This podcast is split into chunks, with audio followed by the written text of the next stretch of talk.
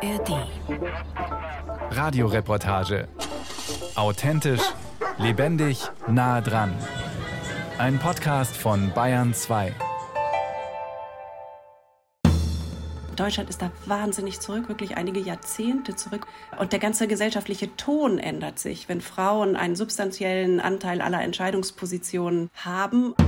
Für mich ist wirklich das Allerwichtigste gar nicht die Art der Diversität, sondern die unterschiedlichen Perspektiven, die man am Tisch hat. Weil ansonsten können einem schon auch Dinge mal durchgehen in einem Vorstandsteam. Ein gesamter Kulturwandel im Unternehmen, der angestoßen sein muss. Das heißt, eine Offenheit für Diversität, das Erkennen davon, dass Diversität wichtig ist, um bessere Lösungen zu schaffen. Die Arnulfstraße in München. Ein vierspuriger Zubringer, der zwei Trambahnschienen umrahmt. Von dort aus geht es in ein hinteres Bürogebäude. Hier im Münchner Westen ist ein Sitz der E.ON SE, die Holding für den deutschen Energiekonzern E.ON. Ein DAX-Unternehmen mit mehr als 69.000 Mitarbeitenden im Jahr 2022. Hallo, hallo. Victoria Ossadnik, hallo. hallo. Viktoria Ossadnik ist Mitglied im Vorstand, verantwortlich für die IT-Strategie und die Digitalisierung. Die gebürtige Frankfurterin hat Physik studiert, promoviert und in verschiedenen Positionen internationaler Unternehmen gearbeitet. In Frankreich, Skandinavien, den USA und Deutschland bis sie im April 2021 in den Vorstand der E.ON SE berufen wurde. Eine ihrer Aufgaben, den Energiekonzern digitalisieren. Ich bin sehr neugierig und ich mag gerne Abenteuer und neue Dinge. Dass in einem Energiekonzern viele Männer in höheren Managementpositionen arbeiten, das war für sie keine Herausforderung, erzählt sie. Schon im Physik-Leistungskurs in der Schule und im anschließenden Physikstudium hat sie meistens mit Männern zusammengearbeitet. Und das ist vielleicht auch ein Vorteil dann, weil ich ganz wenig Vorurteile habe. Man sagt ja immer, umgekehrt rum gibt es einen Vorteil, aber es geht ja immer in beide Richtungen. Man kann ja auch als Frau sagen, oh Gott, das sind jetzt lauter Männer. Und für mich ist das, oh ja, ist wie im Studium, war eigentlich immer so. Ähm, das hilft mir natürlich, weil ich das Problem gar nicht wahrnehme. Warum könnte es ein Problem sein? Frauen waren in den Vorständen deutscher Unternehmen lange Zeit selten. Das hat auch die Politik erkannt und ein Gesetz verabschiedet. Frauen in Führungspositionen treffen sich bei einer Frau in Führungsposition, damit künftig noch mehr Frauen in Führungspositionen gelangen. Das gibt schöne Bilder, nur die Worte dazu sind nicht ganz so schön. Frauen in Top-Positionen bleiben also eine Rarität. Umgangssprachlich die Frauenquote. Etwas sperriger formuliert, zweites Führungspositionengesetz. Es fordert mehr Gleichberechtigung in börsennotierten Unternehmen. Haben Sie mindestens 20.000 Beschäftigte und mehr als drei Mitglieder im Vorstand, muss seit dem 1. August 2022 mindestens eine Frau in die Führungsriege berufen werden. Ist das nicht der Fall, muss das Unternehmen diese Entscheidung begründen. Sonst droht ein Bußgeld. Das ist mal das Coole hier, das, ist das Coolste an diesem Büroraum, dass man ja. die Berge sieht. Seit April 2021 ist Viktoria Osatnik im Vorstand der E.ON SE, zusammen mit vier Kollegen. Sie sagt, als Energiekonzern sollte das Unternehmen alle Kunden bedienen, also die gesamte Bevölkerung. Und dazu gehörten eben Männer und Frauen. Das heißt, wenn ich aus einer nur weiblichen Perspektive gucke, hat das echte Nachteile und aus einer nur männlichen auch. Und meine gesamte Erfahrung ist, dass gemischte Teams, möglichst diverse Teams, nicht nur in Bezug auf Geschlecht, aber auch in Bezug auf Geschlecht, einfach besser funktionieren. Und deswegen würde ich aus Erfahrung raus sagen, ist auch lustiger. Konflikte lassen sich leichter und schneller lösen. In den verschiedenen Positionen, die sie in internationalen Unternehmen innehatte, hat Viktoria Osatnik gemerkt, dass es durchaus ein Thema sein kann, wer man ist. Das kann sein Europäer, das kann sein Christ, das kann sein Frau, das kann sein zu groß oder zu klein oder läuft kein Marathon, gehört nicht dazu, gab es auch mal. Und ich glaube, das war für mich so ein bisschen der Punkt zu sehen, dass es ganz viele unterschiedliche Biases gibt. Und einer davon ist in Deutschland tatsächlich ausgeprägt, da muss man auch sagen, Frau. Bias, Voreingenommenheit oder auch Vorurteil. Die gibt es in Deutschland gegenüber Frauen in Führungspositionen deutlich häufiger als in Frankreich, den USA oder Skandinavien, findet die Top-Managerin. Im internationalen Vergleich ist das ihrer Meinung nach eine Herausforderung für den Wirtschaftsstandort Deutschland. Wenn wir eine erfolgreiche Wirtschaft haben wollen, wäre es gut, wenn wir gemischte, wenn wir diverse Teams haben. Auch nach der Einführung der sogenannten Frauenquote sind Frauen an der Spitze von deutschen Unternehmen in der Minderheit. Doch es werden langsam mehr. Zu dem Ergebnis kommt der Woman on Board Index von FIDA, der Initiative für mehr Frauen in den Aufsichtsräten. Zum Stichtag der Studie, dem 1. Mai 2023, hatten fast alle börsennotierten und paritätisch mitbestimmten Unternehmen in Deutschland mindestens eine Frau in der Vorstandsetage engagiert. Konkret bedeutet das 62 Firmen mit Frauen in Spitzenpositionen. Vier hatten es zum Stichtag noch nicht, aber zumindest teilweise angekündigt. Prozentual haben Frauen damit knapp 24 Prozent der insgesamt 253 deutschen Vorstandsposten inne. Immer mehr Frauen werden Mitglied in Vorständen und manche von ihnen werden aus den Positionen auch wieder entlassen, frühzeitig, vor dem eigentlichen Ende ihres Vertrags. Werden sie ihre Vorstandspositionen häufiger und früher wieder los als ihre männlichen Kollegen? Mit dieser Frage hat sich die Wirtschaftspresse in den vergangenen Monaten oft beschäftigt. Es sind Überschriften wie diese. Frankfurter Allgemeine Sonntagszeitung vom 25. Juni 2023. Warum Frauen nicht lange im Vorstand bleiben. Manager-Magazin vom 26. Juli 2023. Warum Frauen ihre Vorstandsposten aufgeben. Handelsblatt vom 17. Februar 2023. Warum Frauen in Vorständen in der Minderheit bleiben dass Frauen besonders häufig, besonders schnell die Vorstände wieder verlassen. Diese Wahrnehmung stimmt einfach nicht. Sagt Wiebke Ankersen. Sie ist Geschäftsführerin der Berliner Albright Stiftung, die sich für mehr Chancengleichheit in der Wirtschaft einsetzt. Seit 2016. Wie es um Frauen in der deutschen Wirtschaft steht, das untersucht die Stiftung regelmäßig in Studien. Wie bei allen Mythen hilft es, sie mit Zahlen und Fakten abzugleichen. Das ist das, was unsere Stiftung laufend tut. Ein halbes Jahr lang hat sich die Stiftung die Bewegungen an der Spitze von 160 börsennotierten Unternehmen aus dem DAX, MDAX und SDAX angesehen. Das Ergebnis? Fünf Frauen und 50 Männer haben ihr Vorstandsmandat abgegeben. Relativ heißt das, 5% der weiblichen und 8% der männlichen Vorstände. Das bedeutet, prozentual gesehen gehen tatsächlich Männer häufiger als Frauen. Aber niemand fragt, ob die da als Mann gescheitert sind. Drei Männer sind gegangen. Um Gottes Willen, da steckt dahinter ein System. Was ist da los? Können die das nicht? Nein. Der große Unterschied ist, wir blicken nicht mit demselben Blick auf Männer und Frauen. Wir haben nicht dieselben Erwartungen an Männer und Frauen und wir beurteilen sie auch nicht gleich. Männer dürfen immer als Individuum gehen, Frauen gehen immer auch als Frauen. Weil Frauen in Vorstandspositionen eben noch immer ein eher seltenes Phänomen sind, wie sie es sagt, stehen sie auch im Scheinwerferlicht, wenn sie frühzeitig aus einem Vorstandsposten ausscheiden. Außerdem gibt es verschiedene Gründe für ein Ausscheiden, erklärt Wiebke Ankersen. Unter anderem kann es sein, dass Frauen ihre Vorstellungen nicht so umsetzen konnten, wie sie wollten. Wenn man sie gar nicht machen lässt, dann muss sie das heute nicht mehr um jeden Preis mitmachen, sondern sie kann sich auch umsehen, ob sie in einem anderen Unternehmen bessere Chancen bekommt. Das heißt, wenn eine Frau vorzeitig geht, heißt das nicht automatisch, dass sie gescheitert ist. Natürlich scheitern auch Frauen, genauso wie Männer scheitern. Aber sie stehen stärker unter Beobachtung. Dass immer mehr Frauen in Vorstände berufen werden, dazu hat ihrer Meinung nach sicher auch das zweite Führungspositionengesetz beigetragen. Aber das ist es nicht allein. Auch die Gesellschaft fordert inzwischen mehr Gleichberechtigung. Es gibt da einen Druck aus der Öffentlichkeit. Inzwischen ist den Leuten bewusst, dass wenn da immer nur sieben oder acht Männer in die höchsten Entscheidungspositionen kommen, dass da irgendetwas nicht ganz stimmen kann, denn die Frauen sind ja in den Unternehmen, sie kommen bloß nicht bis nach ganz oben an. Warum kommen sie nicht nach oben ins Top-Management oder in den Vorstand? Unter anderem liegt es daran, dass manche Unternehmen falsche Prioritäten setzen bei ihrem Talentmanagement, erklärt Wiebke Ankersen.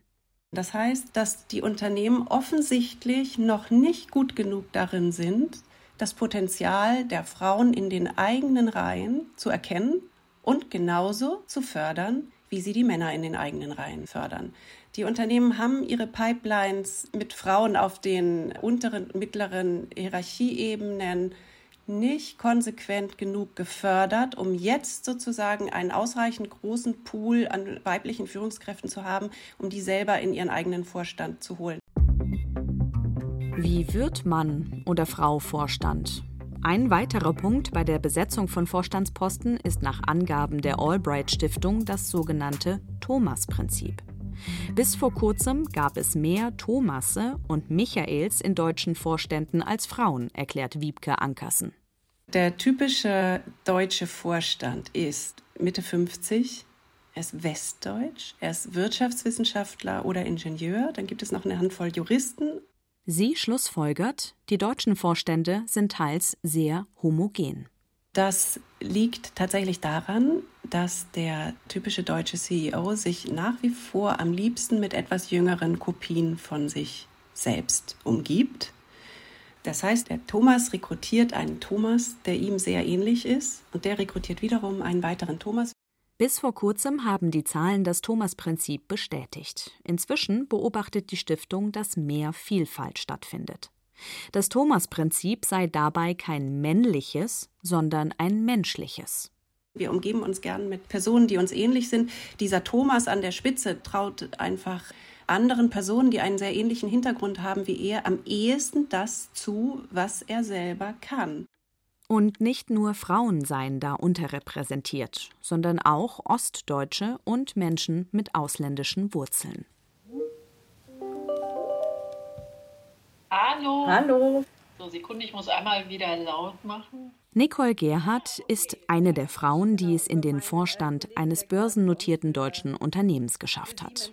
Seit August 2017, Jahre vor der gesetzlichen Frauenquote, verantwortet sie in der Telefonica Deutschland Holding, zu der auch der Handyanbieter O2 gehört, im Vorstand den Personalbereich. Die Grundgesamtheit ist wahrscheinlich mit den Männern größer, aber auch da ist eine große Fluktuation. Ne? Unser Interview führen wir per Teams als Videoschalte. Denn kurzfristig war die Topmanagerin nicht in München, was einen wichtigen Teil des Vorstandspostens verdeutlicht: Reisen und Flexibilität. Versatel, Vodafone, E+, Pro7 Sat1. Die studierte Juristin durchlief mehrere Positionen in Personalabteilungen deutscher und internationaler Unternehmen, bis sie in den Vorstand berufen wurde. Mir ist es auch immer leicht gefallen, neue Wege zu gehen, den Status quo zu hinterfragen und damit aber auf der anderen Seite auch Spannung auszuhalten. Denn zu jedem Wechsel gehöre Loslassen und ein gewisses Risiko vor der unbekannten neuen Aufgabe. Den Mut dafür zu haben, sei schon eine Herausforderung gewesen für sie. Am Ende lag es dann am Timing, als sie gefragt wurde, ob sie in den Vorstand von Telefonica wechseln möchte. Es hat einfach alles gepasst. Es ist die richtige Aufgabe gewesen. Es ist halt um Transformation gegangen. Es war für mich der richtige Zeitpunkt, weil ich halt schon viele Erfahrungen mit Transformationen gesammelt hatte. Es war für mich der richtige Kontext und das richtige Unternehmen. Ich war ja zu dem damaligen Zeitpunkt, ich war sozusagen ein Rückkehrer zu Telefonica. Im Unternehmen hatte sie einige Jahre zuvor bereits als Personalleiterin gearbeitet. Doch das nicht allein. Final war es halt auch der richtige CEO. Auch das darf man nicht vergessen. Ich war zu dem damaligen Zeitpunkt noch nie in einer Vorstandsrolle. Und Markus Haas, der damalige CEO und jetzige CEO, hat mir das halt zugetraut und hat mir das tatsächlich auch das Vertrauen geschenkt, dass ich diesen Sprung gut schaffen werde. Zur richtigen Zeit, am richtigen Ort den richtigen Menschen treffen. Dann klappt's auch mit dem Vorstandsposten. Das war ihre Erfahrung. Doch sollte jeder und jede einen realistischen Blick haben auf das, was einen als Mitglied im Vorstand erwartet, sagt Nicole Gerhardt. Am Ende des Tages zahlt man halt einen Preis. Man trägt Verantwortung für viele Menschen und das heißt halt auch, dass man oftmals persönliche Belange auch mal zurückstellen muss. Ein Vorstandsposten sei vor allem eine zeitlich anspruchsvolle Aufgabe. Das bedeute nicht, dass man Familie, Beruf und Freunde nicht auch vereinbaren könne. Natürlich kann man alles haben, aber vielleicht nicht alles zur selben Zeit. Am Ende sollte man eines versuchen, findet Nicole Gerhardt: sich selbst treu bleiben im Beruf und dem Druck von außen standhalten. Gerade zur Zeit, wo auf einem so viel einstimmt, wo man sagt, wenn du Karriere machen willst, dann musst du das so, so oder so machen. Du musst laut sein, du musst immer gleich hier schreien. Ich weiß gar nicht, ob es da tatsächlich einen Königsweg gibt. Aus meiner Sicht ist es wichtig, bei sich selber zu bleiben und seinen eigenen Weg zu gehen. Damit mehr Frauen ihren eigenen Karriereweg vielleicht bis zum Vorstand gehen können, fordert Nicole Gerhardt vor allem gesellschaftliche Veränderungen. Das Image von Arbeit müsse neu gedacht werden. Dass Arbeit nicht nur was ist, was man tradet gegen alle anderen Dinge, die Spaß machen, sondern dass Arbeit und Leistung auch wirklich Spaß machen können. Unter anderem damit könnten Frauen, die aus dem Mutterschutz beispielsweise Vollzeit zurück in den Beruf kommen, wieder mehr akzeptiert und weniger verurteilt werden. Wenn ich das mitbekomme, wie meine jungen Kolleginnen, welchen Widrigkeiten die ausgesetzt sind, das ist nicht einfach. Und da muss man, glaube ich, dann auch so wirklich seine Frau stehen. Aber da würde ich mir wirklich wünschen, dass da tatsächlich eine, ja, eine andere Bewertung einfach stattfindet. Das ist Ihrer Meinung nach die nötige gesellschaftliche Veränderung. Auch die Politik soll etwas tun. Ausreichend Betreuungsplätze für Kinder schaffen. Unternehmen sollten ihren Mitarbeitenden außerdem verschiedene Arbeitsmodelle anbieten. Teilzeit, Gleitzeit, die Möglichkeit, am Samstag zu arbeiten. Auch damit kann Arbeit nach Ansicht von Nicole Gerhardt für viele attraktiver werden. Ich glaube an Diversität, ich glaube an unterschiedliche Perspektiven und die Frauen gehören da genauso dazu wie andere Zielgruppen, um das Unternehmen einfach bunter zu machen. Also für mich ist wirklich das Allerwichtigste gar nicht die Art der Diversität, sondern die unterschiedlichen Perspektiven, die man am Tisch hat. Weil ansonsten können einem schon auch Dinge mal durchgehen, wenn man halt nicht wirklich eine gewisse Bandbreite hat in einem Vorstandsteam. Auch europaweit zeigt sich, immer mehr Frauen werden in Führungsetagen berufen. Untersucht hat das Hanna Hottenrott, Professorin für Innovationsökonomik an der TU München.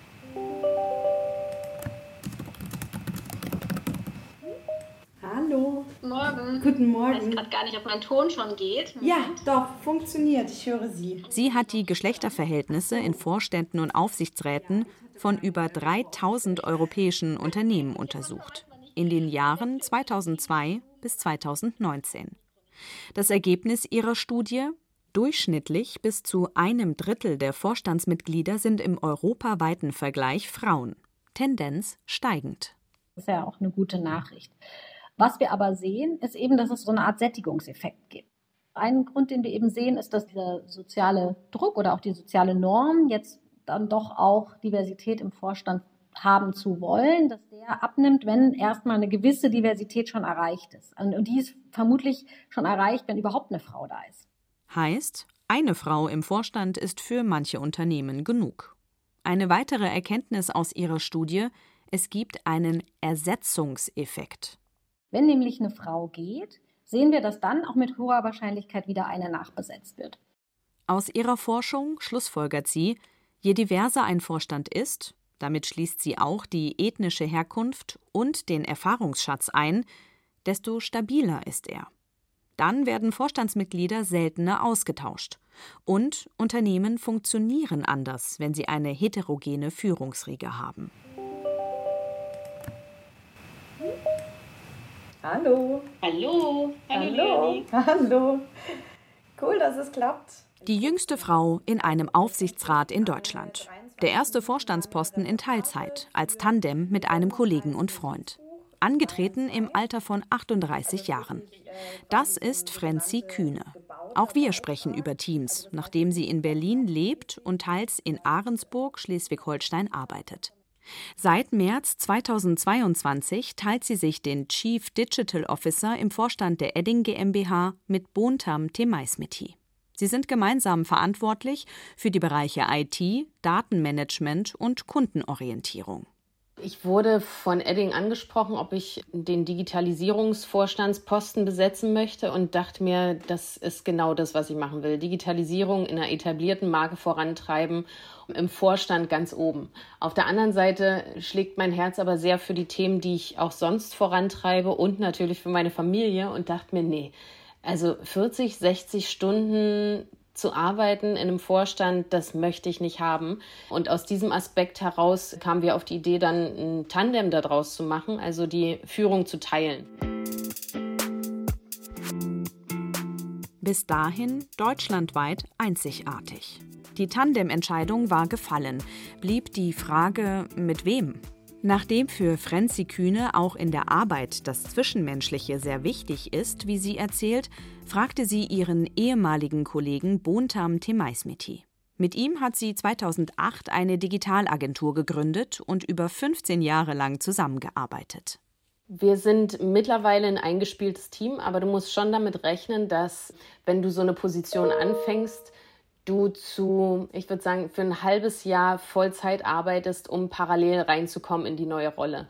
Das darf man nicht vergessen. Und dann arbeiten wir auch nicht 50-50, sondern in unserem Fall ist es 55-55. Eigentlich empfiehlt sie sogar eine Aufteilung von 60-60 oder noch mehr, dass beide 65 Prozent arbeiten. Denn die Abstimmungen benötigen Zeit. Zum einen musst du alles mitkriegen, zum anderen aber auch brauchst du ja diese doppelte Perspektive auf ein Problem, damit du den Mehrwert wirklich erreichst. Das heißt, es kostet mehr Zeit, natürlich, damit auch mehr Geld für das Unternehmen. Der Mehrwert, der dort aber drin liegt, ist trotzdem diese Diversität in einer Rolle. Denn mit zwei Menschen, die sich einen Vorstandsposten teilen, kommen auch zwei Perspektiven, Erfahrungen und Meinungen in ein Unternehmen. Das würde die Mehrkosten, die eine solche Aufteilung für die Firma womöglich bedeutet, aufwiegen. Solche Modelle sollte es Ihrer Meinung nach häufiger geben. Sie könnten eine Möglichkeit sein, dem Fachkräftemangel entgegenzuwirken. Da wächst eine Generation heran, die auch nicht mehr 40, 60, 80 Stunden arbeiten möchte, sondern die nebenher noch, noch leben möchte, andere Projekte verfolgen möchte. Die ist nicht faul, sondern die wollen einfach andere Sachen, die haben andere Ansprüche. Und Tandem ist nicht die Antwort auf alles, aber es ist eine Möglichkeit für viele Menschen anders zu arbeiten. Lange hat sich Frenzi Kühne aussuchen können, wie sie arbeitet. Als Chefin einer Agentur hat sie sich ihre Zeit einteilen können und hat sich ihre Kolleginnen und Kollegen aussuchen können. Dass es vielleicht zu wenig Frauen in Aufsichtsräten und Vorständen in Deutschland geben könnte, das ist ihr aufgefallen, als sie mit 33 Jahren in den Aufsichtsrat der Freenet AG berufen wurde, erzählt sie, und sie mit Interviewanfragen überhäuft wurde. Und da habe ich dann gemerkt, oh, okay, hier scheint es ein Problem zu geben, dass das hier so, so ein großes Medienecho nach sich zieht. Sie traf immer mehr Frauen, die andere Erfahrungen als sie in ihrem Berufsleben gemacht haben, die irgendwann an eine gläserne Decke gestoßen sind und nicht weiterkamen auf der Karriereleiter. Die ganze Frauenquote, wo ich immer abgeneigt war, weil das so, hä, Frauen kommen weiter durch Leistung, ist doch total klar dass das überhaupt nicht stimmt, sondern wir genau dieses Instrument leider brauchen, weil sich natürlicherweise kein Impuls ergibt, was zu verändern. Seitdem setzt sie sich für das Thema ein, unter anderem auch als Mitglied im Beirat der Albright Stiftung. Für sie ist klar, die Ansage zu mehr Diversität muss in Unternehmen von oben kommen. Ich glaube, das ist so ein gesamter Kulturwandel im Unternehmen, der angestoßen sein muss. Das heißt, eine Offenheit für Diversität, das Erkennen davon, dass Diversität wichtig ist, um bessere Lösungen zu schaffen. Und das muss ganz oben in der Strategie verankert sein, also vom Vorstand gewollt sein. Neben Nachhaltigkeit und Digitalisierung, was auch alle Unternehmen haben, ist das der Dreiklang Nachhaltigkeit, Digitalisierung und Diversität. Damit diverse Teams auch funktionieren, müssen alle offen sein für Andersartigkeit und für andere Standpunkte, meint Francie Kühne. Und auch dann bedeutet Diversität zunächst vor allem Arbeit. Du brauchst den Skill zuzuhören, dich zurückzunehmen und nicht mehr als wichtigste Person in dieser Runde anzusehen, die alles besser weiß und eh schon die Lösungen vorgegeben hat, sondern dieses Zusammenbringen von unterschiedlichen Standpunkten und eben in der gesamten Gruppe ein Verständnis dafür zu schaffen, ist was, was man sich auch erstmal erarbeiten muss. Für sie ist klar, bessere Lösungen bekommen Unternehmen nur durch Diversität. Sonst würden immer nur Menschen zusammenarbeiten, die sich ähnlich sind, die in dieselbe Richtung denken und keine neuen Ideen mit einbringen. Alle Frauen sind sich einig. Deutschland ist auf einem guten Weg, was die Gleichberechtigung von Männern und Frauen in den Vorstandsetagen betrifft. Aber es gibt immer noch was zu tun. Dazu gehört, alte Rollenbilder überwinden und Frauen für technische Berufe begeistern. Außerdem eine bessere und zuverlässigere Kinderbetreuung und Talentförderung in Unternehmen unabhängig von Geschlecht. Können wir dahin kommen, dass nicht jedes Mal, wenn eine Frau frühzeitig aus dem Vorstand eines deutschen Unternehmens ausscheidet, gleich die Frage gestellt wird, können Frauen Vorstand? Wiebke Ankersen von der Albright Stiftung hat durchaus Hoffnung. Wahrscheinlich ist es so, dass erst wenn wir genauso viele Männer wie Frauen in den Vorständen haben, wird auch unser Blick auf sie ähnlicher sein. Also dann schaffen wir es nämlich nicht mehr, immer den Scheinwerfer auf jede einzelne Frau zu richten. Und dann können die genauso als Individuen kommen und gehen, wie das die Männer heute schon tun.